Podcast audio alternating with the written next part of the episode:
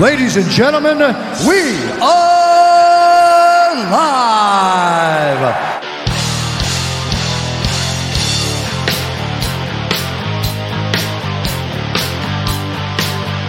It's time. Dime, bambino. Pero ok, gracias por venir, viejo. ¿Qué te digo, Rick? Tranquilo. ¿Qué tú estás Gracias tramando? por invitarme.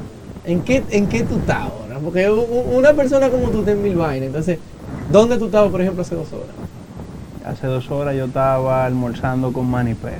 Ok, y, y cuando te levantaste, lo primero que hiciste, saliste de tu casa, ¿a dónde fuiste? Me imagino que ya tú has hecho como seis actividades a esta hora del día. No, yo me desperté, hice el café pa- para las mujeres de mi casa y para mí. Después de ahí me reuní con, con la viuda de Don Jack, Doña Grisela y su hijo, hablé un rato con ellos. Y después Manny Pérez, después me toca gimnasio, después me toca pasar por el colmadito a trabajar. Ok, ok. El colmadito es eh, Nadine 7. No, no, el colmadito es un negocio que yo tengo con, con Bonnie, Mingo, Salo y, y la tía. Hicimos, hicimos un colmadito pope en la Plaza Pero un Andalucía. colmadito, de Un verdad. colmado que tú, puedes comprar picas picas, cerveza, refresco, botellones de agua, lo, que- lo que tú necesites. Pero montado bien bonito en una plaza. Tú estabas hablando con la viuda de Jack. Y mucha gente, incluyéndome, entendemos que venía una parte 2. Viene una parte 2. Lo Ok, ¿en qué no afecta la muerte fecha. del hombre? ¿En qué afectó la muerte del hombre? Quizá en la escritura. No se terminó el guion. ¿Se terminó el guion? No, el guion lo estoy escribiendo yo y de hecho la fecha de, de salida de la película no existe todavía. Sí se está trabajando en una parte 2. Y lo de la muerte de- del champ lo que nos obliga a cumplir nuestro compromiso. Yo siempre dije que iban a ser dos películas y Y se van a si hacer Dios lo permitía iban a ser tres. La dos la dos está segura, está asegurada de hecho. Caribbean Cinema es el distribuidor, hay mucho interés de parte de todos los inversionistas de, Marca grande. sí, de repetir su inversión. La idea es trabajar con, con las mismas marcas y con, y con los mismos con los mismos profesionales. O sea, yo quiero repetir cast, quiero repetir crew, Claro. quiero No, repetir ese- esa producción tuvo top. De hecho, yo solamente he visto tres películas dominicanas en el cine, según. Ah, pues está mal. ¿Cuáles son los otros dos? Eh, Perico Ripiado atrás de una jevita, que yo tenía como 13 años. Me y encanta después y después Código Paz, porque me llamó mucho la fotografía. Yo soy cinéfilo full. Si no es dominicano, yo, yo, tengo, yo tengo que ver todas las películas que tú puedes imaginar. O sea, yo soy un walking cultural reference de películas. Qué bien. De hecho, si Pero de- el chance al cine dominicano, yo te puedo decir un par de títulos que valen la pena, full, full. Josué me recomendó dos películas de aquí. Que lo que pasa es que da trabajo verlas porque no están en Netflix. Entonces, tampoco están en The Pirate Bay. Entonces se complica. Porque yo soy un tipo cómodo, yo aquí en Fire Stick y yo veo todo lo que está en The Pirate Bay, todo lo que está en YouTube, todo lo que está en Internet. Pero la película dominicana da trabajo verla. Bueno, yo creo que lo primero que la película dominicana hay que ir a ver en el cine cuando están. Entonces, Porque esa es la forma de nosotros apoyar a quien está realizando cine. Yo, para que tú me entiendas, yo a todo el que yo conozco y está haciendo cine interesante, yo voy y le compro dos taquillas. yo vi Jaque, perdón, yo vi Jaque el aunque no la vea. A que mate es un La buen ejercicio. cine, muy buena. Pero un ejemplo de José María es un trabuco de película carpintero. Es muy buena película. Yo no viví aquí cuando eso. Yo esta película de Neto Alemani, que se llama La Gunguna, es una tremenda película. Ese no es del Hijo de Milagro. Eh, Juan Basanta. Juan Basanta es, es productor ejecutivo, el director es Neto Alemani. Y el escritor es Luis Chan, Miguel de Arul, que fue uno de los escritores de Veneno, fue uno de los escritores de A Tiro Limpio, ju- junto a Gustavo López. Sí, Jan, ta- Jan viene la semana que viene. Jan muy duro. Yanga, Sí, como estaba hablando con él en el carro antes, antes de pararme aquí. Yo diría que hermano, del- el chiquitín. Él, él fue que me dijo que te invitara. Fue El que me loco. Tú tienes que tener. Tú conoces a Ricardo. Yo no lo conozco en persona, pero estaba en mi colegio, me llevaba 10 años. Ujú. Él, él viene la semana que viene. Yo diría que él es la persona en el mundo de entretenimiento que uno se mueve que yo más me parezco. Por lo menos Mm. que yo conozco. Porque es que hacemos lo mismo. Jugamos Play, él juega computadora, pero somos. Yo streameo, él streamea. O sea, yo streameo por joder, pero jugamos Warzone los dos. ¿qué es lo que importa? coleccionamos Funko. Mira el set, estamos en la cabina del Mandalorian y él tiene todo lo de Mandalorian en su oficina, que está perísima sí, esa sí, oficina. sí, sí, sí. Y Él hacemos podcast. Sí, Jan es un- igual que yo, una cultura de referencia que anda. Un, un cultural reference del cine. de- de- Y, tu universo y el mío han como, como que han estado juntos varias veces, no solo por el tiempo del colegio, también el, interés en el mundo de la pelea. Lineales, hemos coincidido en el, en el mismo universo. Quizá era bueno, era bueno que se diera ese junte ya. Tenemos muchos amigos en bueno. común también. Cuantos, unos cuantos. Y un enemigo en común también tenemos. Es posible, Porque, yo porque te- el que es exitoso, lo digo por ti, tiene enemigos.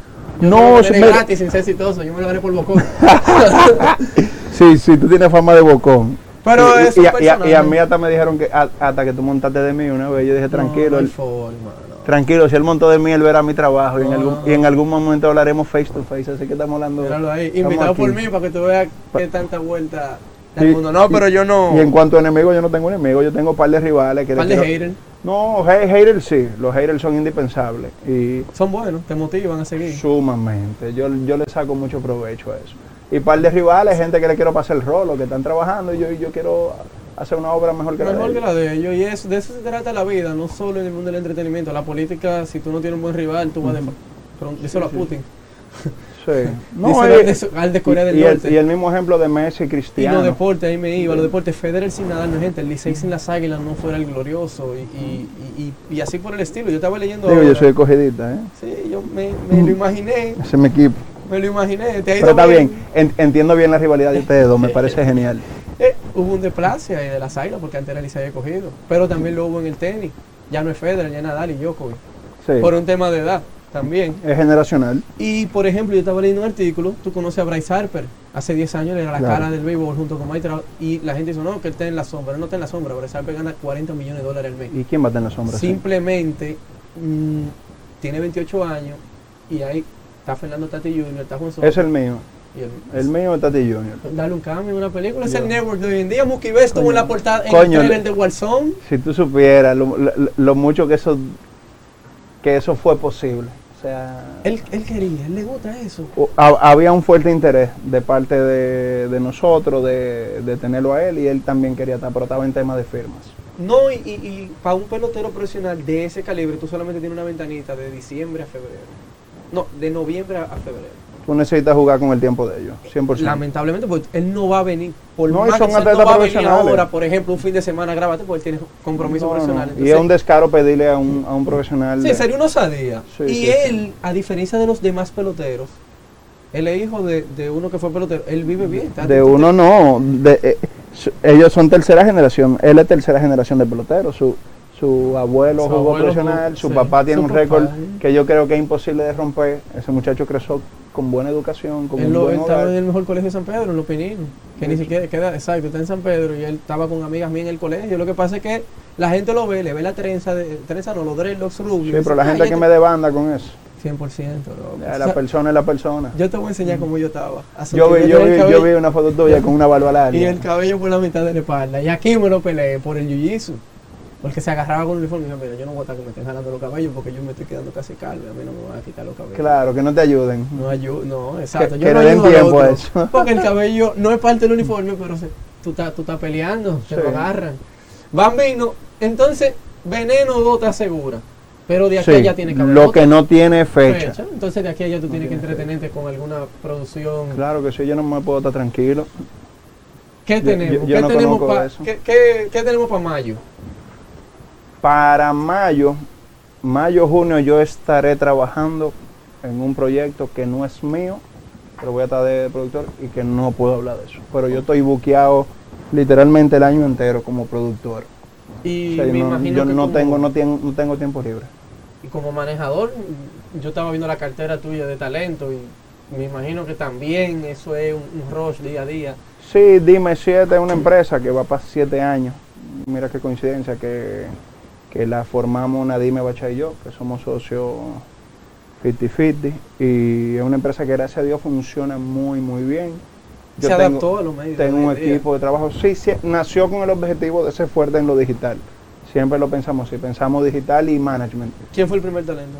¿O, o por qué empezó? Mi primer talento fue poeta callejero. Cuando ya nadie y yo hacemos Dime 7, Carlos Durán fue el primer talento.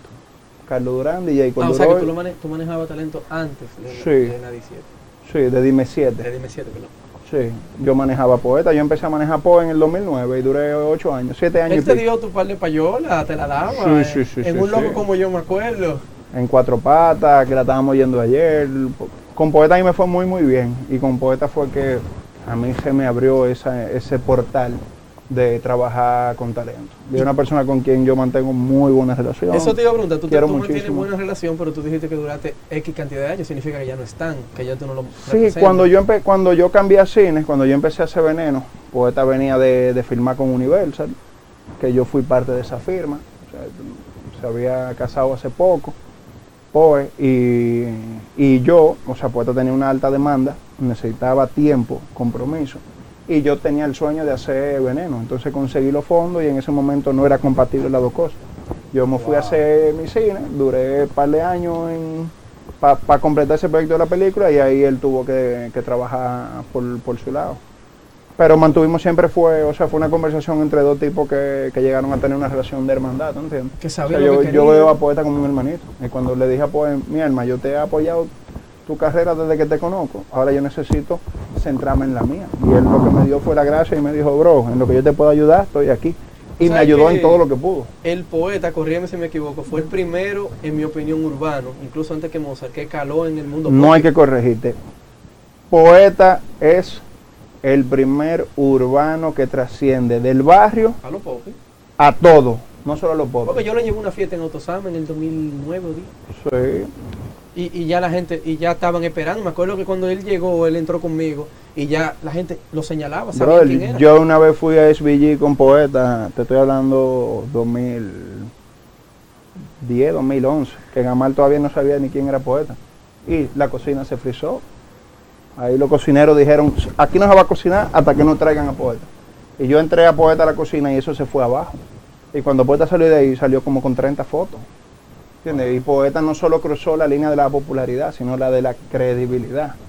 Porque Poeta fue el primero que una marca le invirtió dinero para que él fuera imagen. Y no se le reconoce mucho eso a Poe, pero eh, lo mismo Mozart y compañía vinieron después. Sí, El primero que empezó a sonar como nacional full fue Vaquero, porque la verdad hay que decirla como es. Pero el que se pega así, que explota, que, que hacía Poeta, tocó más de 50, 15 años en el 2010. Todos los 15 eran de Poeta. El deseo de tenerte, que eran Deseo de canciones. tenerte y bonita, bonita eran, eran himnos. Para para esas mu- mu- muchachas que yo quizá le llevo ahora tres o cuatro años, pero yo oí esa música también. la- o sea, la escucho, pero me acuerdo que Poeta, yo me acuerdo que Poeta era el primero que estaba Sí, sí, y ya sí, después vino Mo- Él, y ya él el fue el hombre. El Después Alfa vino Mozart. Mozart. La Point se llegó a meter Sí, durísimo Black Boy también. tuvo varias, varias que. Secreto, eso es pa- para la gente que sigue en lo urbano, eso eran, eso eran los cuatro o cinco gallos. Al API hay que dársela porque el API Sí, 2005, vi, que, vi 2006. que mencionaste a Vaquero primero que él y te iba a decir que ahí difería. No, me- el- me el refería- lápiz- el lápiz tiene gente que son hardcore No, fans. no. O sea, eh, oye, El- es lapicita contra todo el mundo. El API es demasiado duro. A mí me encanta cómo rapea el API. Abelino Berroa. Es muy, muy duro. Pero cuando yo menciono a, a Vaquero, me refiero a que Vaquero empezó a tocar fiesta para lo claro, para lo popi, antes que API y compañía. Y no que fue más otro- grande ni, ni que pegó más temas, porque API llegó un momento que tenía 10 temas en la emisora y los 10 sonaban duros. Y Vaquero es, es más artista. Si se puede decir, porque artista Yo es no sé relativo. exactamente. pero a nivel de, Cuantificar eso es- es no, complicado. Diversidad musical. El, lápiz- el vaquero, vaquero es más versátil que el lápiz. Eso sí. No, y, y creo que también su música es, eh, es un poco más compleja en cuanto a elementos. Tú te das cuenta que él saca cosas de reggae, pero tú te das cuenta que él oye salsa, porque has Exacto. ampliado beats de salsa, que Eh, salsa. ¿sabes? exactamente. Entonces, el lápiz quizá es un poquito más unidimensional, no tiene nada de malo, ha explotado eso y ha sabido, ¿cómo lo digo? No comerle mierda a nadie. El Yo- lápiz es él. Manito, yo al lápiz lo cargo y lo abrazo donde sea que lo vea. Y le respeto muchísimo que él ha mantenido una firmeza en cuanto a eso. Él ha sido súper firme de que él no le va a lamber a nadie, igual que Omega, que no le lambe a nadie. Y eso tiene, eso tiene su magia y su respeto. Omega, ¿por qué no le hemos mencionado? Omega es durísimo. Yo lo fui a la cárcel, Omega es pana ¿Es mío. Sí, Omega es panita mío porque él peleaba. Él era boxeador. ¿Cómo? Y él iba a hacer la esquina de uno que peleó en full, pero entonces él tuvo esa situación y no pudo. Yo traté de sacarle un permiso por un fin de semana, pero me dijeron, si hacemos eso con él, la gente va a saber que lo hicimos por él. Y el boom de que Omega tenga un evento tuyo estando preso va a ser demasiado, entonces nos va a traer problemas. Es verdad. Y yo preferí no seguir forzando. Bien no te hecho. digo que lo hubiera logrado, pero preferí está decir, bien. mira, está bien. Y él lo entendió. Y lo vi el otro día en un video que ni siquiera es su género, enemigo oculto, y le metió. Sí, es que Omega es muy duro. Yo conozco a Omega y para que tú sepas, la primera vez que yo vi mucho dinero juntos fue una fiesta que yo hice de Omega. Y yo me gané un millón de pesos. Sin ser su manejador, tú fuiste No, le compré una fiesta. No, no, no, yo le compré una fiesta y yo hice una fiesta. Yo produje una fiesta con Omega. Eso fue. No, tú, tú tienes eso fue 40 el- años, pero tú has vivido 80. No, ¿qué va? He vivido 40 muy bien. Pero yo el fue en abril, creo que fue como el 4 de abril del 2009. Antes Omega se ganó el soberano, ya yo le había comprado su fiesta hace dos meses y tuve la bendición de que el martes se ganó el soberano y el miércoles en la noche de la fiesta y él invitó, celebren, celebren el soberano conmigo, voy a estar en LED mañana, miércoles 9 de, de abril. Bendición o decirlo. porque tú te la tienes que dar.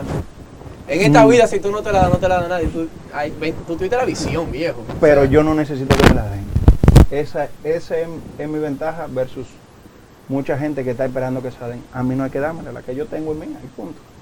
Y yo tuve la visión, sí la tuve, de entender que había mucha gente como yo, que independientemente de que no se crió en un barrio o que no es calle, quería oír esa música y quería estar en contacto con un artista que representara eso. Y yo lo llevé a leer. Y Pablo Pou, que en ese tiempo era el director de mercadeo, estaba contrariado, loco. Omega, ¿tú crees que este público? Y yo, yo me le fui en perreo. Yo le dije, loco, Pablo, yo te respeto, tú sabes más que el diablo, pero yo vendo más con Omega que tú, con cualquier DJ de lo que tú traes de fuera. 100%. Y pasó. Porque yo no quiero sonar, ¿cómo te digo? Yo no quiero sonar arrogante o come mierda, pero yo no pagaría por un DJ la misma cantidad de dinero que yo pagaría por curarme un mambo conmigo. Yo no sé si tampoco. tú me entiendes. Te entiendo demasiado bien. Men, yo he ido. Tengo un llamado mucho más fuerte por hacer una chelcha con Omega que por hacerla con Tiesto. Por Yo una vez. Con todo el respeto que merezca el maestro Tiesto. Sí, pero yo he ido euforia. De aquel lado del puente había Omega, sin ser Yo soy pana de Sammy, full. Sí, Sammy Macumba, el corillo mío. Yo, yo entré a esa oficina, me acuerdo como ahora, y, y la pasé bien. Lo, lo- yo he visto tres o cuatro veces Omega, he visto al Alfie de aquel lado, era el que me gustaba. Cuando estaba en toda esa discoteca abierta, Sí. uh, La Venezuela tenía un- oh, oh, yo me tiraba un lunes y te salía entre artistas, ¿vio? Sí. Te salía, eh, salía adelante, eh, ¿cómo fue? Seki Vicini salía adelante, abre ahí. Después salía, qué sé yo, mi hermano musicólogo, que viene la semana de arriba para acá. Y después salía el Alfie y cerraba. Y tú te ibas a las 6 de la mañana el lunes. Duro, estaba grabando esta película, La Sí, carne magra. Sí, conmigo. El, eh, que mejor escribe. El- el- el por lo menos el que mejor fluye ¿Quién? en una ¿Un canción arriba de un beat. Para mí era el mejor rapero hoy por hoy. Rapero, sí, porque la gente va ahí viene los lapicitos otra vez y "Lápiz". musicólogo, tú te pones ahí la letra. Si él, él me dice que él es el que le escribe, nadie dice que le escriben en este género, porque hay un ego que hay que dársela. Pero conozco gente que sí admite que le escriben y que lo ayudan. Por decirte algo, y le voy a mandar un cariño, Malví. Malví nunca se ha quejado de, de que lo ayuden o, o hasta donde yo se ha respetado mucho a quienes lo han ayudado. ¿Sabes que Malví? Todo el mundo sabe que era la W del POE. Me imagino que Sí. ahí tú lo conoces. Sí. Él perdió No, respeto al para revés. mí. Poeta conoce a Malví por mí. ¿Cómo? Soy yo que llevo a Malví al equipo de ¿Y Poeta de dónde tú sacaste a Malví? Bueno, Malví era exnovio de la hermana de una exnovia mía. Oh, ninguna Ah, de las dos que tú mencionaste. No, no, no, no, no. Tú has tenido mucho No. amor en muchos años. No, que va, que va. Yo voy para 40 años y he tenido como 5 o 6 novios. Eso tiene buen A- promedio. A, a lo mucho sí voy bien. Eh, pero él estudió, había estudiado en el San Juan y teníamos un amigo en común. Poeta estaba sonando, teníamos varias fiestas en discotecas por aquí. Y Mark me cayó en una discoteca que se llama Lulú, que estaba en la Church, claro. de, de Julio Pimentel, un buen amigo, que es de los mejores amigos de Bompi, mi primo. Y él me cayó y me dijo, loco, mira, yo tengo este sueño, yo te conozco, eh, yo sé quién tú eres, eh, yo, yo soy exnovio de, de fulana. Y Bárbaro, ¿cómo así? No, loco, pero ven, montate en el carro y me puso el CD.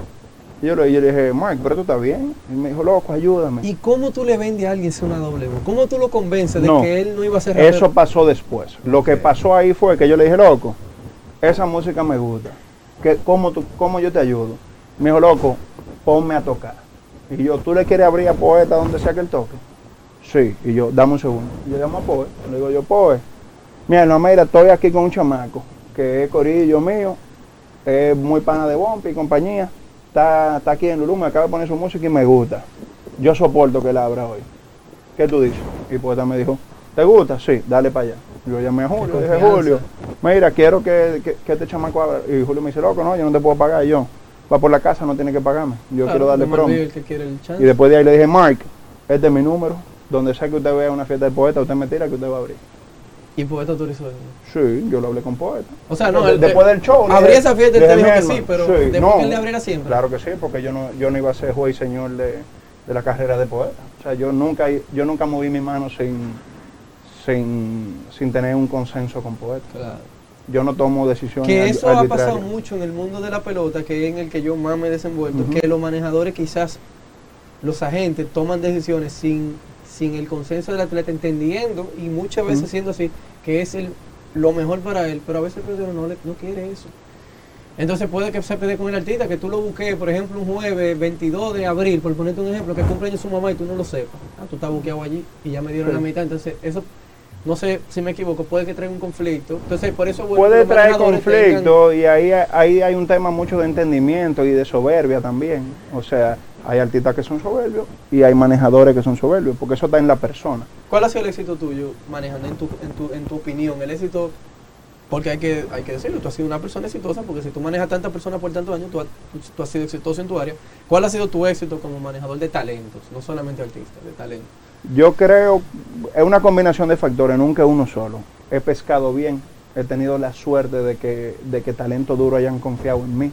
Es que eso no es suerte, dátela. Pero no, eso, eso en parte es suerte, porque yo hablé con Carlos Durán una sola vez y Carlos me dijo, manito, mi carrera es tuya, cuídala.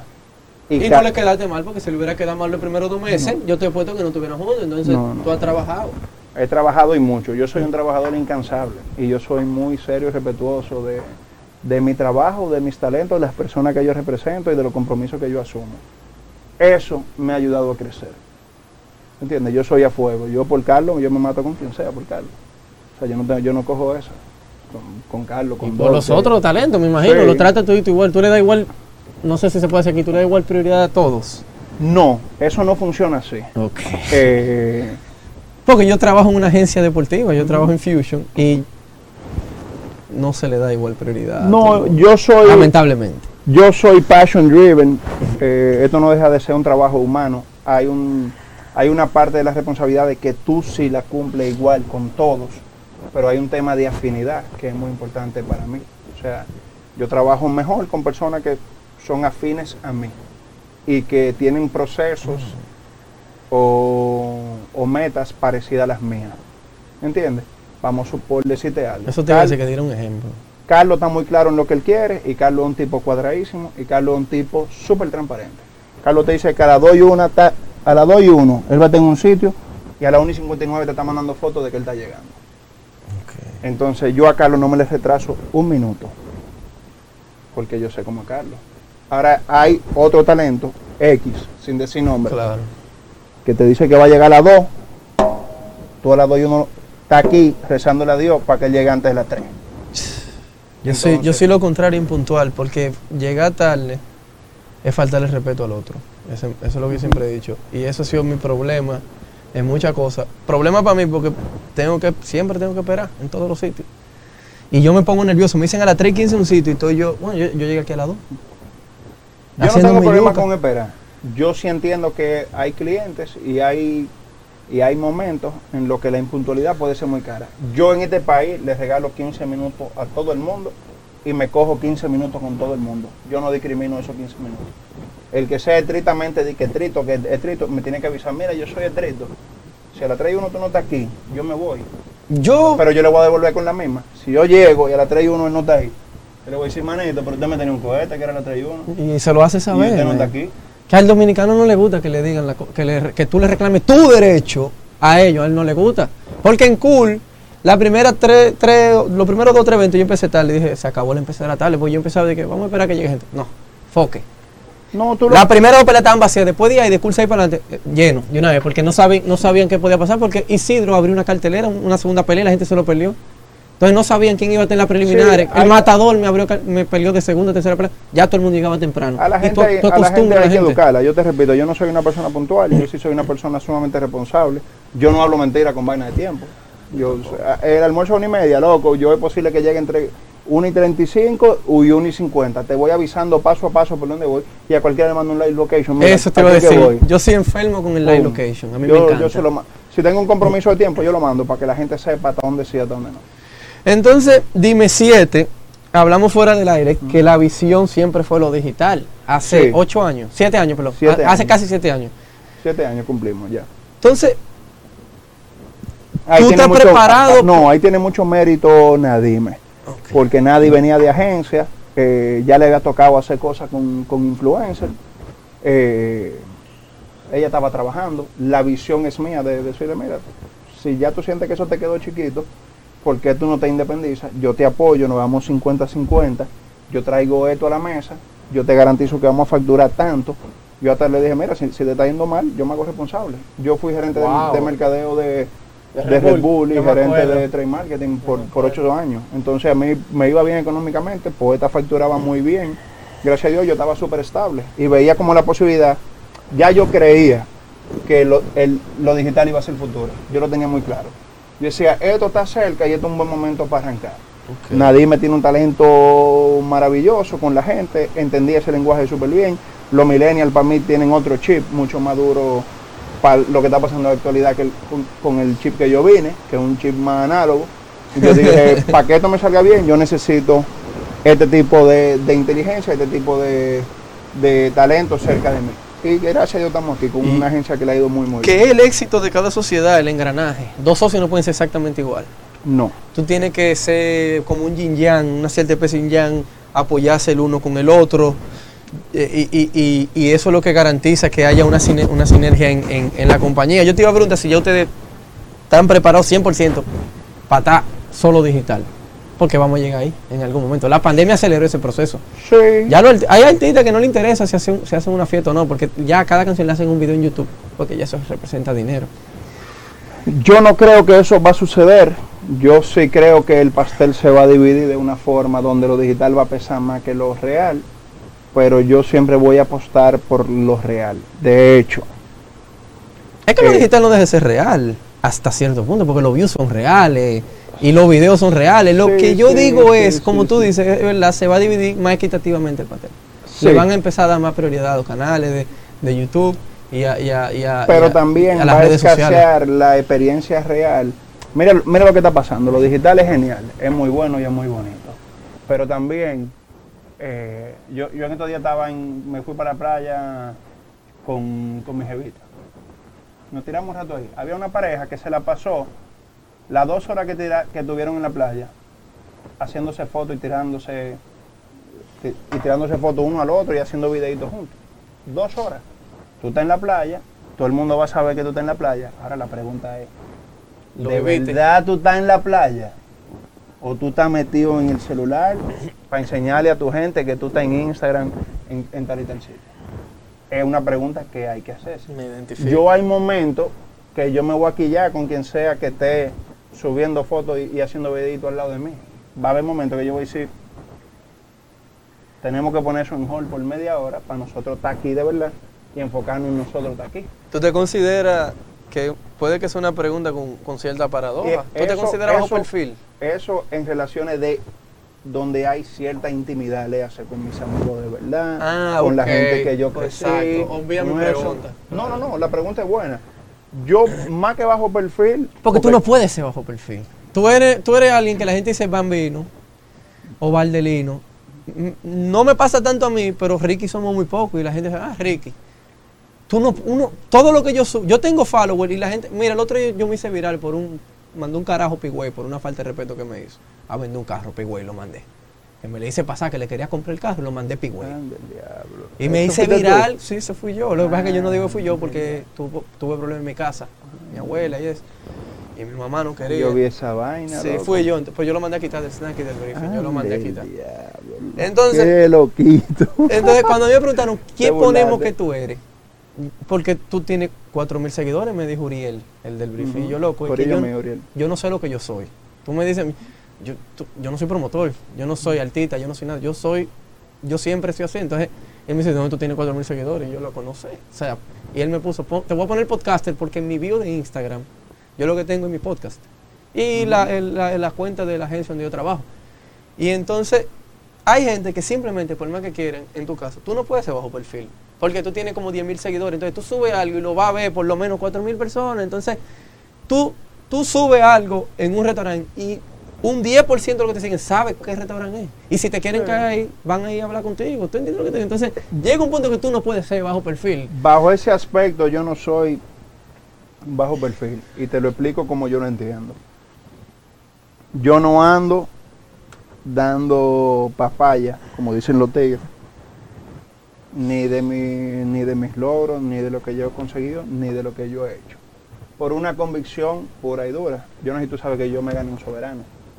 O sea, nosotros ganamos soberano con Veneno, Veneno. Como, como mejor película. Yo no subí un posteo de eso. Yo no lo subí, porque en el momento... Un equipo yo- de trabajo. no, no, no, no por eso, porque me salí a subirlo como lo subió todo el mundo. Yo creo que yo fui el único ganador de- del soberano de ese año que no lo subió. Yo no lo subí no por mandar un mensaje, ni por perrear a nadie, ni por no por nada de eso. Yo no sentía que era bonito, me sentí pretencioso en el momento que yo dije, mierda, voy a subir este premio. Este tipo que no estudió cine, que se entró a su primera película y ya ganó. un- Y hay gente que tiene años en la industria. Eso entonces, pasa. Entonces yo en un momento sentí, mira, yo estoy tan agradecido de este premio, me lo he disfrutado de una forma que tú no te imaginas, porque yo soñé con ese premio muchas veces. Y está guardado en mi casa, llegué y le dije, mami, mira, la estatuilla está en tu casa. mami, eso es tuyo. Sí, porque es mía, yo soy el único productor ejecutivo de, de Veneno. O sea, el dueño de Veneno soy yo, no hay otro dueño. Mi hermano que tiene acción en el proyecto. O sea, Veneno es un proyecto ideado, es una idea mía. Yo empiezo a hacer una serie de entrevistas con el objetivo de escribir un libro de Don Jack. Y durante las entrevistas me doy cuenta que es una película. Y después que yo llamo, yo llamo primero a Manny y después a Tabaré. Y después a Fernando. Y- después a Fernando Rivas. Y ahí es que se forma como el equipo. Pero ya yo había pagado mi derecho, ya eso era mío.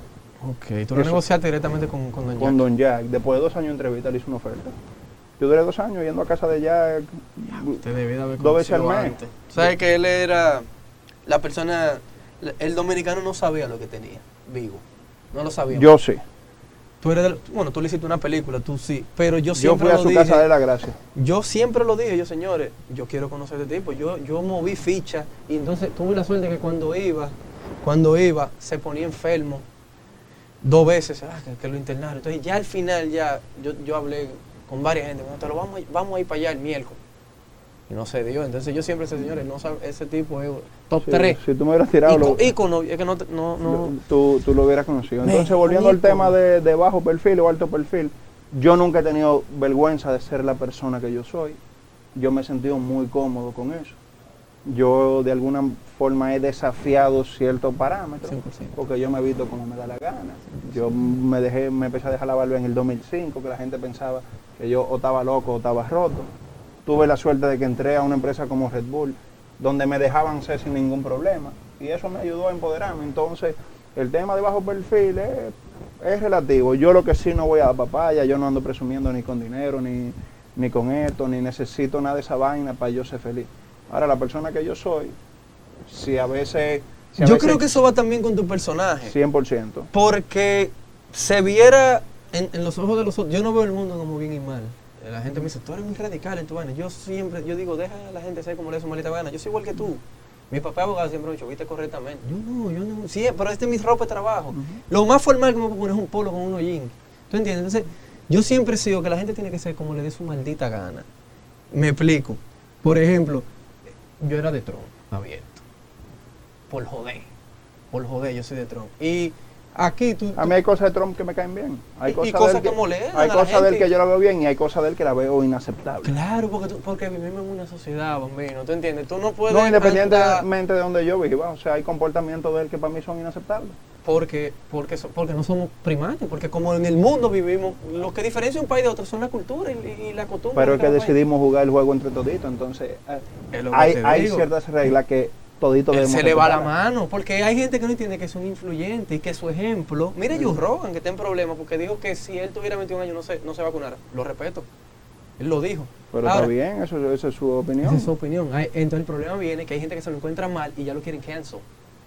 Entonces, no, no, lo no, que pero- te quería pero- decir es, Pero, pero, eh, la gente tiene que calmarse the también. la woke gente- shit me tienes alto. Sí, la gente está, está demasiado delicada. ¿Tú sabes qué me quilla a mí? Eso, no- eso tampoco está bien. Ese extremo es igual de malo que el otro. Te- an- mira, primero lo que te iba a decir que mucha gente ve mal que el manejador tenga más dinero que el artista. Se viera mal para mucha gente, para mí no. Y así me lo decían en cool, no, que tú tienes que pagarle más a los atletas porque tú no puedes andar, yo ando en un carro descapotable, tú no pones un carro. Y yo no, pues ellos que pongan su por- promotor a ellos. Y yo le pago lo que yo Pero es entiendo. una locura.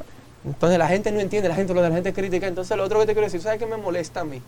Hoy en día, con esta jodida pandemia, le hemos dado herramientas a las personas que en el fondo son autoritarias, pero no tienen poder. Digas una, una vieja que en un restaurante te diga, ponte una máscara.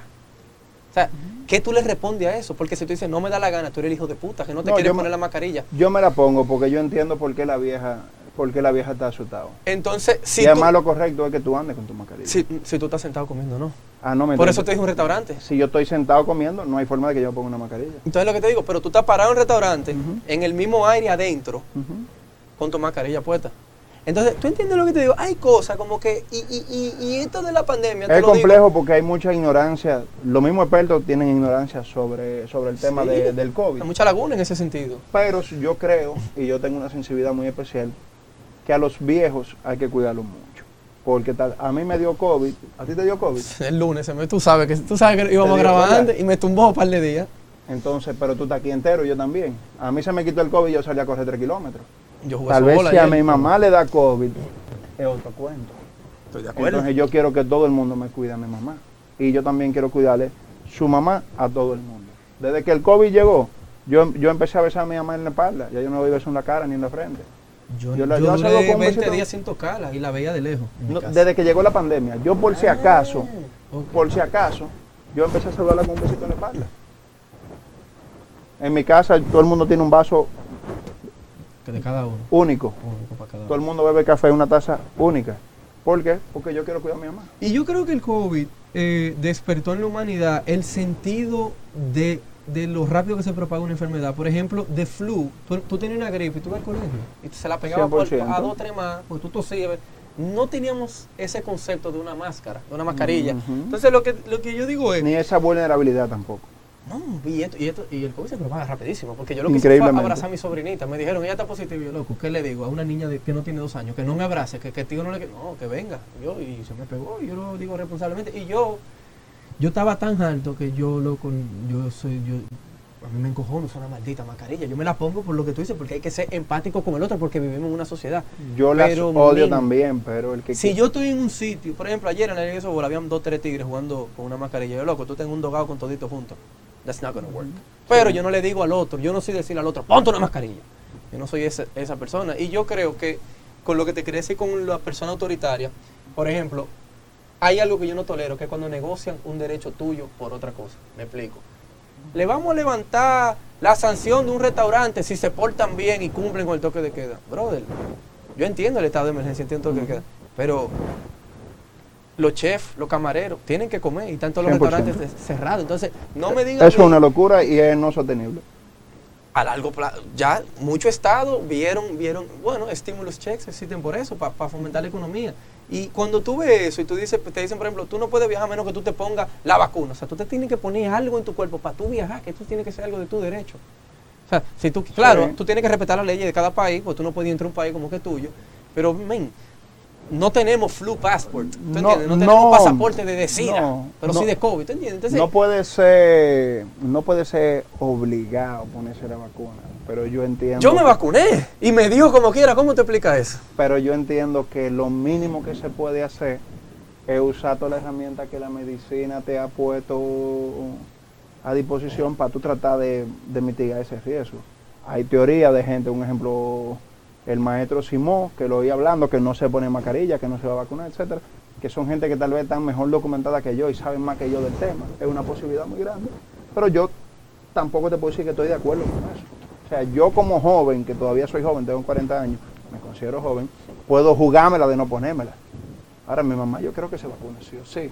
Sí, no, nosotros estamos vacunados todos. De- de- de- dentro de la duda, dentro de la duda, precaución. 100%. Y lavadera de mano, porque la ciencia sí sabe cómo se propagan las enfermedades. O sea, ¿tú entiendes? Y, y- y no nos vamos a engañar, no, no estamos hablando de algo que es genético, estamos hablando de que algo viral, por eso se llama virus. Y, y fue rápido y agarró todo el mundo, yo diría, que desprevenido. Sí, eso demostró, demostró la laguna que hay. Y lo tanto en el vulnerable que somos en la higiene, vulnerabilidad. men. 100%.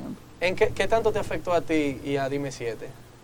La pandemia, por no decirte mucho, porque tú eres manejador de talento que muchas veces necesitan No, presentarse en un sitio. A nosotros nos cambió la forma de trabajar, por un lado. Eh, todo el mundo es remoto. Y otra cosa, la pauta digital creció y eso nos, nos compensó que perdiéramos el evento, porque nosotros producimos eventos. El evento K2 Beer Fest, eso es, es del grupo de cultura cervecera, Martín, Ian y Julio, y mío y de Nadime. Entonces es un evento que genera mucho dinero. ¿Y Giancarlo no está ahí? y sí, sí, claro, Tao también. No me le diste su payola. No, no, no, pero tiene un abrazo y, tiene su payola Se- que... se lo voy a mandar. Y, y es muy duro. Lo que pasa es que, que Tao opina muy poco en temas de producción. En todo. Él Él- siempre, él siempre está ahí, él siempre mete mano, pero es un tipo que no, no asume el frente de por diferentes razones. Yo vi a Tao. mucho. ¿Tú sabes Pero Tao lo que yo vi hacia Tao? Para que tú veas. Todo el que tiene un McLaren, tú sabes quién es en este país. Yo vi a Tao en un sitio decirle a uno de los amigos del dique tuyo, porque había una gente que quería saber quién era, porque él no quería. Sí. Yo vi a Tao hacer eso.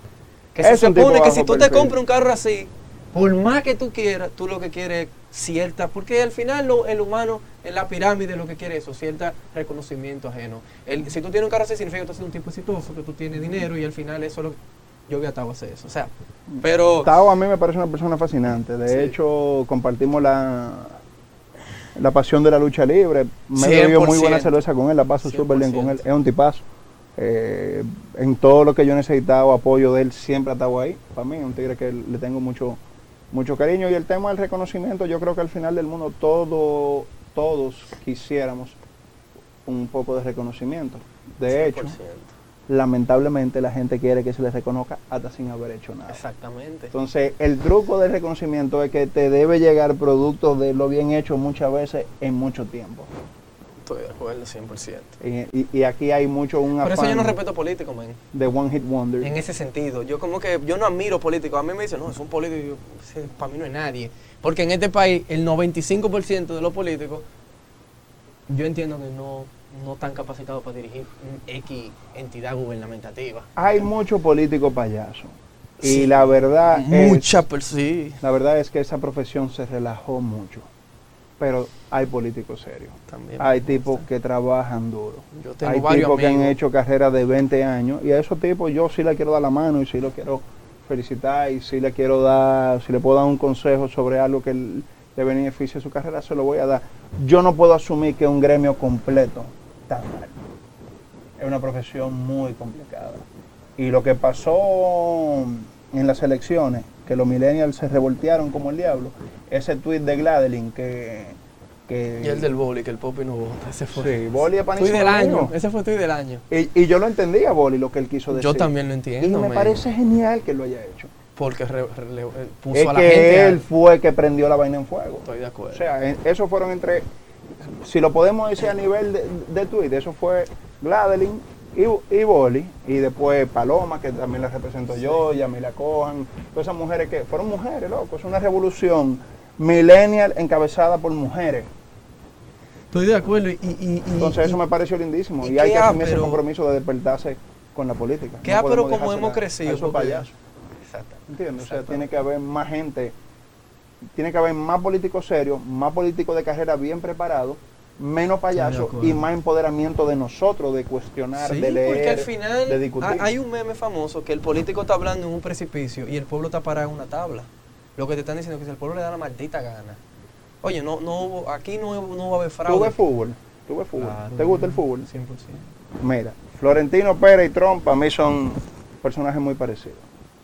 Sí, Para mí son personajes muy parecidos. estoy de acuerdo. Y Florentino asumió, desde mi perspectiva, juntándose con Agnelli, el dueño de la Juve, otro man. multimillonario italiano, como él un multimillonario español, y se pusieron de acuerdo los 12 amiguitos, los 12 amiguitos ricos, para decidir el nuevo futuro del fútbol. Y tienen razón.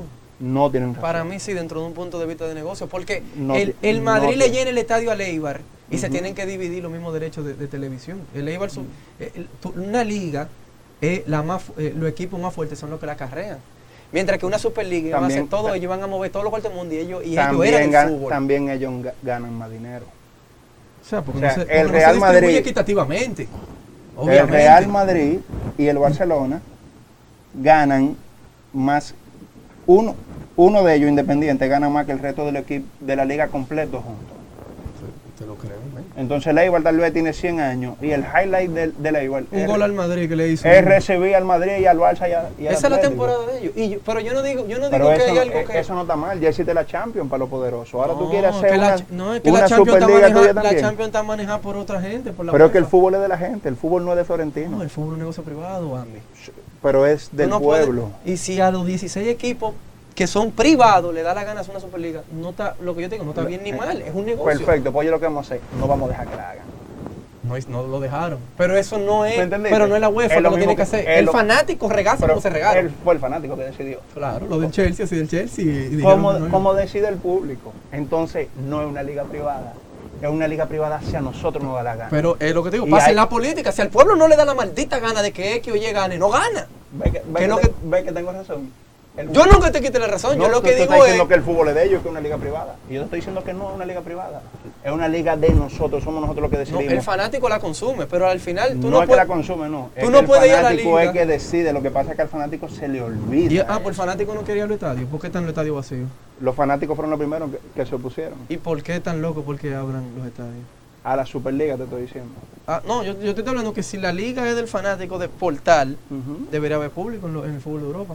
Va a haber público. ¿Cuándo? Porque si es por los Pronto. fanáticos debe de haber, debe de haber pasado. Los fanáticos quieren. Lo que pasa es que los, yo te estoy hablando. ¿Ves lo que te digo? Que es privada. yo- yo- no, no, no, no es privada. El Estado, que es diferente al dueño del equipo. El Estado, por un tema de salud, no quiere que la gente vaya al estadio. Pues no es el entonces- fanático ni es el dueño del equipo. Si el fanático decidiera, hubiera, hubiera público hace rato, es lo que te digo. Si el fanático decide pasarse el COVID por el culo, claro. Es lo que te digo. Si todos decidiéramos, no le vamos a hacer caso a nadie, pero no va a existir entonces nada. No hay velo. Porque Lo lo, lo hablamos al principio, somos una sociedad Lo y hay leyes. Pero Ahora, en el caso de Florentino, vuelvo e insisto, que es capitalista, etcétera, lo que él quiere. Duro. Tú seguro eres fan del Real Madrid, que está 100%, defen- que está defendiendo una tesis tan, tan absurda. ¿Verdad? Él quiso jugar, que él podía hacer lo que le, le diera la gana con el fútbol. Pero nosotros no dejamos. Es que fuimos nosotros que no quisimos. Nosotros, me incluyo yo. Bonnie, mi hermano, te quiero mucho. Pero no, te digo- no va a la maldita Superliga, no va por ahora. Ojalá no vaya nunca. te digo por qué no. Porque hay muchos fanáticos de equipos que no van a esos equipos a jugar con el Real Madrid. Hay muchos fanáticos de equipos como el PSG que saben que no le, que no, no tienen chance en una Superliga contra esos equipos, no avanzan. El PSG no, porque el PSG está entre los cuatro mejores de Europa ahora mismo, pero El PSG para mí que la el, gana. el Mientras esté el Real Madrid en una Champions, ten Sí. cuidado. Bueno, Ten cuidado. ojalá que salgan rápido. Ese golazo de Benzema ayer no, no Sí, tienen vida gol, porque si perdíamos 0-1 del Chelsea. Pero me deben un penal ahí, un codo, un, coda- un codazo que dio ahí. Pero tú sabes que para Real Madrid no hay penal. Te vayan esa. Que al Barcelona duraron como tres pero- años pero sin pitar un penal en su Pero área. es la verdad. Asumiendo Al- que tú eres del Barcelona. al- no, no, no, imposible. Y al Barcelona también lo favorece mucho. ¿De qué equipo tú eres? De Tapatí. Yo soy de la Tapa, Ah. ese es mi equipo. Equipo local, fundado por nosotros, es el único equipo. Yo soy fanático de dos equipos, de la Tapa y de la selección italiana, después de Manadi. ¿Y del nací, nací en Nápoles, no de fútbol te estoy hablando. Ah, de no, fútbol. no, yo en todo tengo un equipo. En la NBA yo soy del equipo Lebron.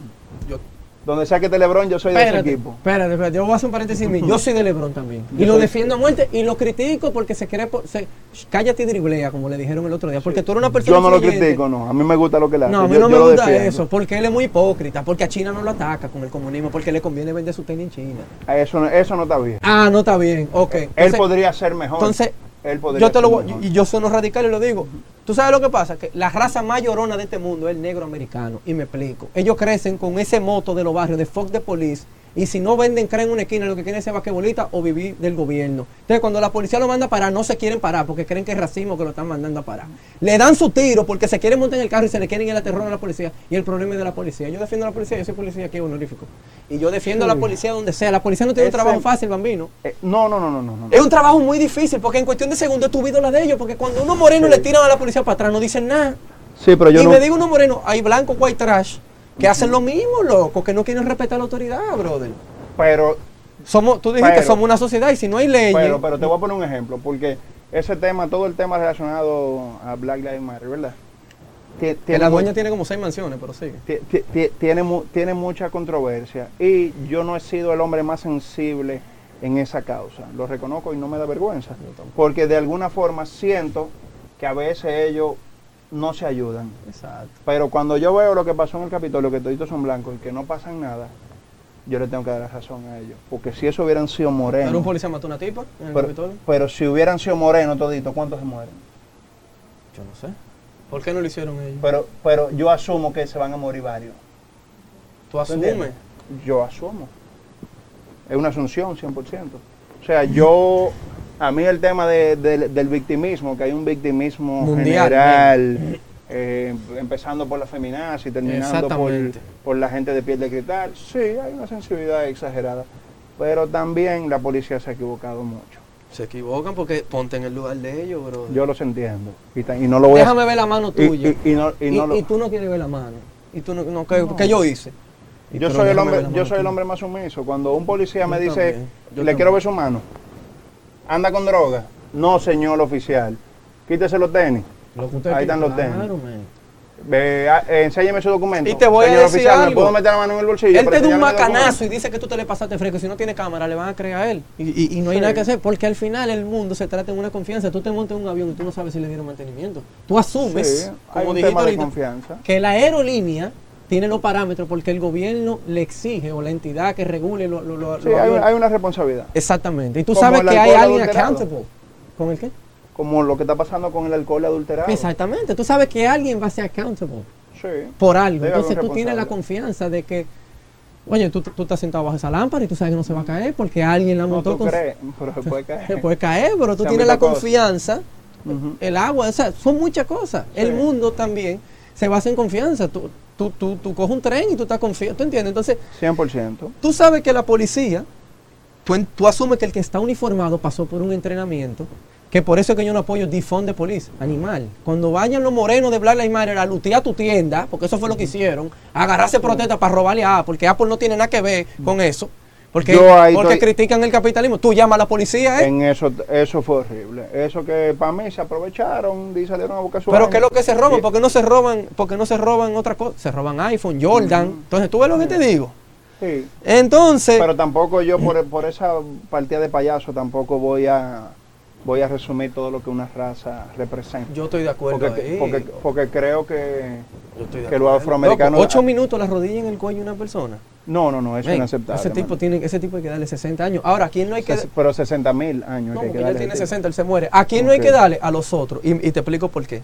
Tú no puedes desautorizar al líder de tu escuadrón alante de una, de una turba porque lo que lo va a empeorar. Tú no puedes decirle, Bueno, bro, patrón, no- quítale la rodilla. Tú te le no- pegas. Yo no me hubiera quedado así. Tú te le pegas, pero adelante de la gente, tú no enchinchas en contra de tu, de tu gente. Tú no, puedes chinchar en contra del, del líder del squad pero- tuyo, porque a una turba te- le va a decir, mira, tu propia gente te lo diciendo. Eh, tú le cubres la espalda al tuyo. No, pero tú, tú no tuyo. puedes permitir, si tú quieres una gente y la estás viendo en ese rol, Eso yo te iba a decir. tú no te puedes quedar Tú te callado. le pegas y le dices, mira, vamos. No, no, no, Hubo no. un policía en un video después que le quitó las rodillas y se hizo viral, como que le quitó las rodillas Yo le hubiera pero lo hizo avisado, bien. yo le hubiera avisado a la buena, papá. Si ese tipo, si ese tipo no me hace caso, yo lo ahorco. Y después a Dios que reparte suerte. Él va a ser enemigo mío, pero no va a ser y la turba le da los dos. No va a ser 60 Porque dice, mira, la policía dándose entre ellos mismos, ¿entiendes? Tan- Ser policía no es fácil. Tan armado. El trabajo del policía es increíblemente difícil. Y merece mucho respeto. Y cuando yo veo lo que pasa con los policías de aquí, Yo diría que es el más difícil porque él, el único que los errores, se- los errores de ellos son muy caros. son muy caros. No es como que no es como que se caiga esa lámpara como estamos hablando, que se cae y tú que nada se cayó. Y en el, este- el error del policía Y en este es país tenemos mucho margen de, de- de la pobre educación que se le da a los policías, de los salarios bajitos, de que no se no tan bien Y preparados. aquí no lo mucho. respetan, aquí no son no todo el mundo es como tú y yo, aquí paran, tenemos amigos en común que yo te apuesto que lo paren y le van a preguntar, ¿tú no sabes quién soy yo? Al policía. Son palomos. él no tiene que saber, él no, tiene que saber quién No tengo amigos así. No me junto con gente así.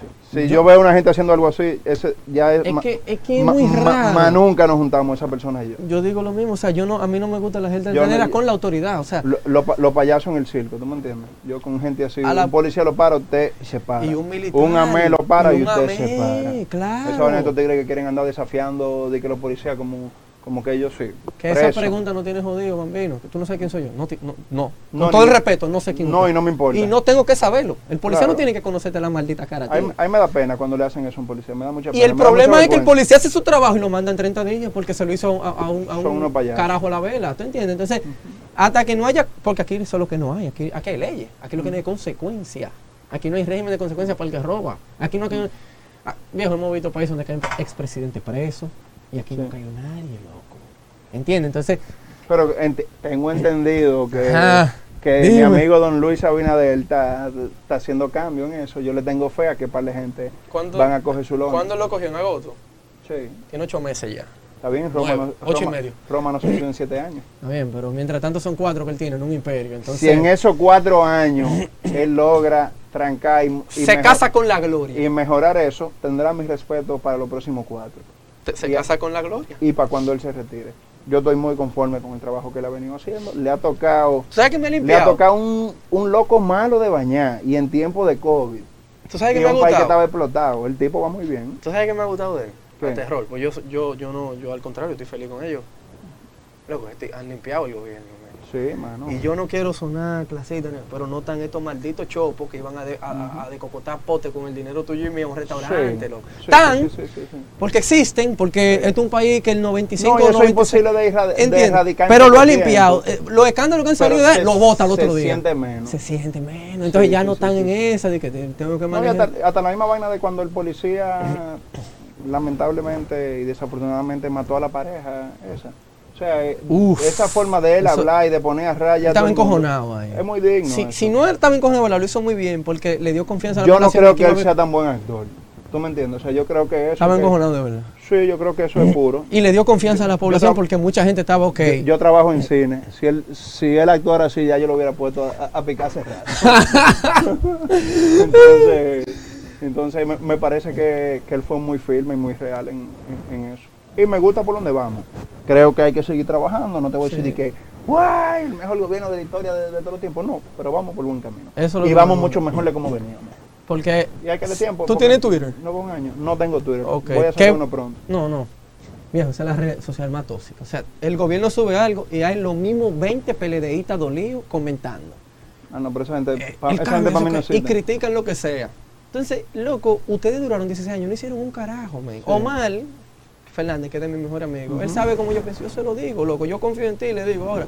Él sé que yo, porque yo subí, que yo, yo no vivía aquí, pero él se quedó conmigo porque yo subí, que yo votaría por Abinader. Y me dijo así, en- está todo entonces, yo lo entiendo porque es su papá, pero Sí, y Omar Fernández me, me parece un chamaco que va trabajando muy, muy bien. duro trabajando. De Un hecho, se aprobó hoy el me Código a- Penal. A, mí me gusta lo que él está haciendo. se aprobó hoy el Código Penal, que él fue de los principales eh, impulsadores de eso. Y, y, y como Él va muy bien. Va muy bien camino, él va muy bien. Y a mí me gusta que muchos de los ministros son ya personas preparadas, que no es por coyuntura política. Eso me parece genial. Viejo, el director de aduana es mi tío y nunca había jodido con aduana. Y él lo que es abogado. Y, sea, tú no has oído escándalos aduaneros de que, de que hubo, ¿tú entiendes? Entonces, no sé si es que manejan a la prensa. Hoy en día es muy difícil, que te crees eso ahorita, hoy en día es muy difícil tú mane- que, la, que los periódicos como antes manejen la, ya, porque cualquiera con un celular sube, graba. Y eso, ya tiene, se hace Eso viral. cambió el juego, papá. Loco, hace Power 200 to the años. Juan Pablo Duarte, para independizar un país, tenía que hacer obrita de teatro con la filantrópica. El boli puso un tuit. Un tuit. O sea, tú, tú, tú sabes el lo que es un tuit. Él se sentó y eso le tomó menos de 5 segundos. Y eso revolucionó Yo la conociendo selección. a Boli, tres segundos. Tres- escribe Tú rápido, verás- Boli, escribe rápido. Tú verás. prrap, a- Los popis no votan. Siéntate. Siéntate y espera la reacción. sea, Ey, menos Boli- de 200 años, Ey, menos. Boli es un tipo muy inteligente. No, y menos de 200 Y la años. gente le cayó arriba a Boli. Y desde el momento que él pidió excusa, yo lo perdoné. Porque tú sabes qué. Él tiene razón, tú no tienes que perdonar. Brother, los Y esa es su opinión. popis no votaban. Esa es su opinión. Los popis no votaban. Yo soy clase media y yo soy el guerrero, el defensor de la clase media. En eso es que yo creo. Y no votamos. No votaron. Yo no voté, loco. ¿Tú votaste? No. Pero yo no vivía aquí en mi defensa. Yo no, y ningún gobierno vale un pasaje para yo venir a votar. Óyeme, yo voto porque mi mejor amigo de toda la vida se llama Fra- Francisco Torres. Óyeme, desde que yo llegué al país, que fue en el 92-93, me decía, viene de, un- de una familia que creció muy cerca de la política, me decía, brother, en el momento que tú desatiendas por completo la política, le estás dejando el juego entero, la cancha entera, Ay, a gente que tal vez no son tan serias como tú y como Eso yo. me lo explicó José Luis Mendoza. Más tarde o temprano, tú, que dentro de tu área te conoce mucha gente, tú tienes que empezar a involucrar en la política. Yo nunca me metí en política. Todos mis amigos salían a banderear, a hacer campaña. Yo no hago eso, loco. Yo Es un nunca- error mío. Yo, Yo nunca lo he hecho, pero tú sabes lo que sí yo tengo ya años haciendo. Discutiendo la propuesta, viendo quién es el candidato, por qué, qué defiende, en qué cree, en qué no cree. Por decirte, todos esos hijos de perra que estaban di que, apoyando el matrimonio infantil. Diablo, Una gente, había que gente que lo apoye apoyaba, el matrimonio infantil. Ah, Hubo mucha gente que, que no votó en contra. Entonces, Se si lavaron usted- la mano. Si usted no vota en contra, ¿qué usted está Está haciendo? a favor. Estoy de acuerdo. En ese 100%. sentido, tú, si tú no te encuentras, está a En- favor. Entonces hay hijos de perra que no quieren legalizar la marihuana, pero que sí quieren el matrimonio infantil. Entonces una gente así nunca va a tener respeto mío. Estoy de acuerdo. No hay forma de que yo los respete. Esa es otra Sí. cosa. Y mira, ya llegamos a la hora. Pero como está muy interesante, vamos Pasó a darle 10 heavy. minutos. Me pasó muy rápido porque yo sabía que tú y yo íbamos a fluir. De hecho, fíjate que yo no yo te dije una conversación y dale para allá. Loco, si tú legalizas las drogas, tú te arreglas mil vainas. Porque. te- y- Las- y- espérate, espérate. las atiende, es atiende, atiende, atiende, atiende esto. Tú vas a la farmacia y, te com- y tú compras un pote de Tilenol o el de Ujú. counter, métete 20 Tilenol, a ver qué va a pasar. Te fuiste. O sea, en la farmacia ya venden cosas que te matan. El problema con, con, con, con esa droga barata que compran, muchas de esas dan, dan, dan sobredosis antes que otras porque son, tienen mucha porquería, porque no hay un estándar de calidad, porque son ilegales. Entonces, tú la pones legal y al principio muere un carajito, un hermanito de cualquier amigo de nosotros, quien sea, un- por decirte una persona de clase media alta, el país lo mató porque la droga es legal. No, el estúpido es él que, que, que se metió. eh, ¿Tú entiendes lo que te digo? Mira, Entonces, mi hermano Gustavo Valderino, que es un tipo bastante, eh, bastante centrado y una persona que tiene, está como muy bien balanceado en sus fortalezas, te diría que no podemos dejarle esa responsabilidad, al a este estado. no, no, no, en absoluto a, un- a una persona. O sea, ¿Tú el? Estado sí está obligado y, y es parte de su deber cuidarnos. Pasa con el alcohol, bambino. El alcohol Pero es el legal, pero tú no puedes andar con 0.8, no sé aquí, pero en Estados Unidos, en Wisconsin, 0.8 del límite de alcohol. Ya, ya, tú, ya tú vas preso, un DUI. Pero que eso está bien, Entonces, que tú caigas preso por DUI. 100%, lo Y que te está digo. bien que pero el alcohol es beber. legal. Sí, Pero tiene ciertos Y controles. si tú me preguntas a mí, a mí me gustaría que la marihuana sea a mí también, yo fumo casi todos los días, viejo. Yo no estoy Yo- fumando por el COVID, pero y- yo fumaba casi y todos yo los nunca días. he loco. fumado. Yo fumo casi O sea, yo soy estrella como una flecha. Ahora, yo bebo cerveza, si puedo todos los días. todos Ron, los días. cerveza y hielo, eso es lo Todos los días. No, lo mío es pura cerveza. Ahora, muchos de mis amigos fuman, muchos atletas que yo conozco fuman, muchos artistas a los que yo he representado o represento, vaina, han fumado. Y eso a mí no me hace una persona ni más buena ni más mala. El matrimonio infantil, sí. Yo estoy de acuerdo. ¿Tú entiendes? Yo soy débil con los niños, loco. Eso, O sea, eso sí me lo hace una peor persona. Después el tema de, pero cuando tú incluyes las, o sea, tú hay drogas que literalmente pueden acabar con tu vida. Viejo, la heroína. La heroína, la cocaína, hay, Sí. mu- hay muchas Pero- drogas. No, pero soy, no soy un especialista en La el gente tema. lo sabe y lo sigue haciendo, ¿tú entiendes? El alcohol acaba con Sí, tu vida, pero- el alcohol mata más gente que cualquier Sí, droga en el mundo. Pero cuando tú se la pones en China a una gente y le pones un cuco, para hacerlo es más, es más difícil. Pero el alcohol es lo que más gente mata. no, el alcohol no es lo que No, y todo ese accidente de tránsito con alcohol, ¿qué tú Bueno, crees que fue? espérate, que dejaron, espérate, espérate, de- se le olvidó manejar en lo que estaban bebiendo. eso es una combinación de es una combinación de cosas mal hechas. sigue ¿entiendes? siendo, bro, sigue siendo alcohol, Bambi. Sí, pero el alcohol, el alcohol es legal y debería ser para mí legal también la hierba, pero no podemos decir que una está bien y que otra está mal o que una es peor que la otra, cuando eso en verdad la responsabilidad sí recae en el consumidor. Yo O sea, yo soy el que sé si me puedo beber cinco cervezas o si me puedo beber seis o si nada más me bebo tres. Exactamente. Yo cuando le voy a dar para allá a la cerveza, que hay días que yo digo, yo voy a beber hoy como un toro. Yo lo primero que hago es que es no manejo, Ya. porque yo hoy voy a beber el día duro. O bebo en un sitio donde yo no me tenga que desplazar. Pero no todo el mundo como tú. Hay gente que se siente más macho porque maneja borracho con una botella abierta y le da no, para no. allá y se come la luz verde a las 2 de la mañana. que el que. eso- ¿Tú entiendes? Se es come la un luz roja. Es un patán. Eso Sí, es, sí, un sí, patán. sí. Es Eso un no sirve. estúpido. Entonces, Y un estúpido así puede acabar con la vida de y mata a una persona inocente. Y, y al final del día Pero eso alcohol. también, eso también podría pasar con una Con gente que esté droga. arrebatado. Viejo, un, un tigre empericado, tú le das más trompa que el diablo y no caen. Sí, y le da un tiro a cualquiera. ¿Qué es lo que se meten los tigres en Tetracabanco en toda la película? Una percocet. No, no sé, pero yo sé, yo a sé mí que me dieron percocet para sacarme los cordales y te voy a decir algo, que maldito trip, loco. Sí. Pero ya yo entiendo por qué que lo hacen. Pero, brother, eh, lo que te digo, bueno, el Baboni fue que el primero lo dijo, que, que los nervios no existen después de dos percocet. ¿Tú entiendes? Entonces, yo Sí, soy pero- muy pero- partícipe pero- que la gente es eso responsable de sus Eso también es acciones. delicado. También estos tigres están pasados, están promoviendo, están promoviendo un estilo es de vida. ¿tú entiendes? O sea, por ejemplo, tú oyes Post Malone y no hay forma que tú no entiendas la- las alusiones que hay a la droga y, y, y, y lo entiendes y cada quien es libre de hacer lo que quiere. Yo juego softball, yo peleo jiu-jitsu todos los días, Hay gente que en vez de ver jiu es una mierda, yo prefiero eh, beberme un trago a las 6. Todo el mundo conoce a alguien que un viernes sube una foto al grupo con un trago a las 6 de la tarde, porque hay gente que no puede beber sin eso. Yo lo que estoy es... Pues yo lo veo bien, esos tigres son míos, los que suben un trago a, a las seis de la tarde. Mierda, qué bacano tú eres. yo no sé si tú estás siendo sarcástico o no, pero... No, no, yo, yo estoy siendo muy real. Eh, los, los tigres que los viernes te, te suben, "Shh, es viernes y el cuerpo lo sabe. Todo tipo tan querido por mí. Tan es querido. Es verdad que es viernes y es verdad que hay que hacer su birra. Tú ves, ahí- Ahora, ahí- es, es mejor si te da la birra después de haber entrenado jiu-jitsu. Yo te iba a decir, yo te iba a decir sabes- algo. tú sabes Para mí yo soy- son viernes. O sea que yo soy alumno y hermano de Omar de la Cruz. Omar de la Cruz. Eh, It's my soul Su brother. escuela tuvo su inconveniente conmigo, que me lo cogí Sí, yo o tú- personal. tú con yo con ellos. y ya Hemos eso entendido pasó. que te portaste mal con una gente que yo quiero mucho, con, Eso con pasó, el gran cabeza. eso pasó. Lo a un evento porque le dije que no fuera.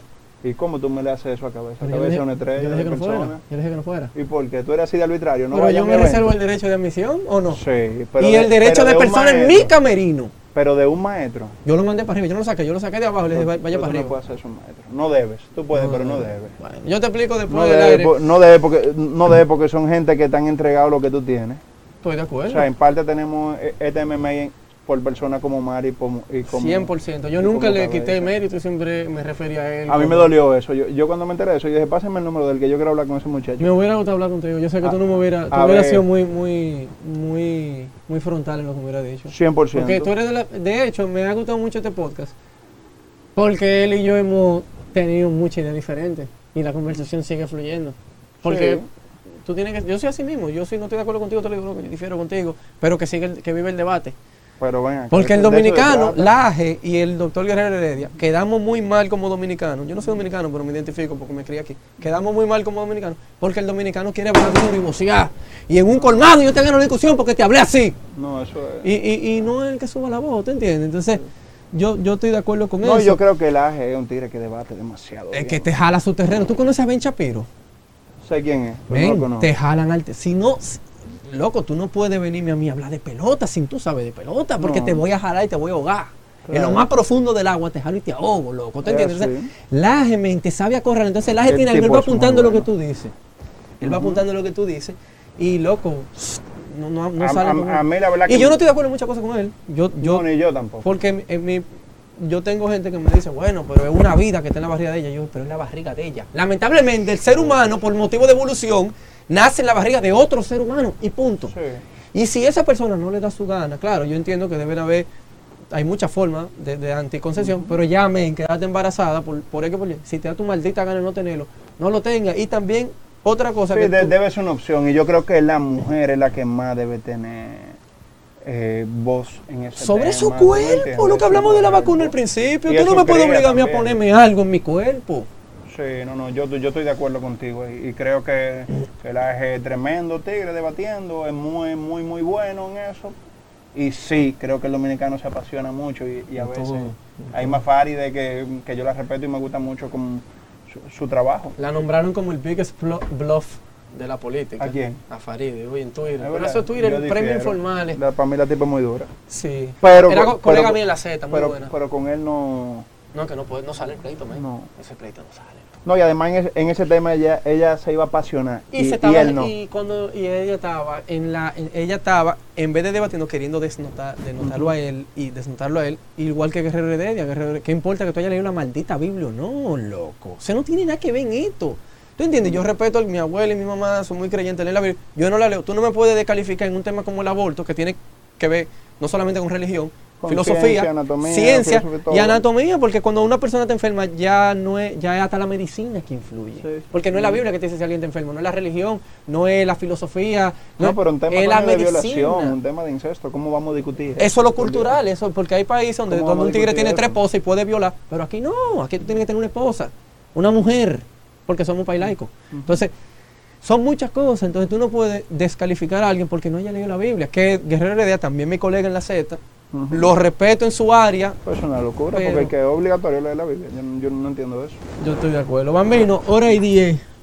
Tarde o Nos temprano te repito, cuando llegue a 50, 60 invitados lo, lo voy a empezar a repetir, loco. Ey, mi podcast favorito, perdón a todos los otros que han venido. Este ha sido mi episodio favorito, mi hermano, bueno, gracias por venir. Gracias a ti por invitarme. Ya ustedes saben, Ricardo Valdelino, el Bambino, en el efecto Ricky. Presente, mi gente. Espero que lo disfruten. Gracias. Ladies and gentlemen, we are live.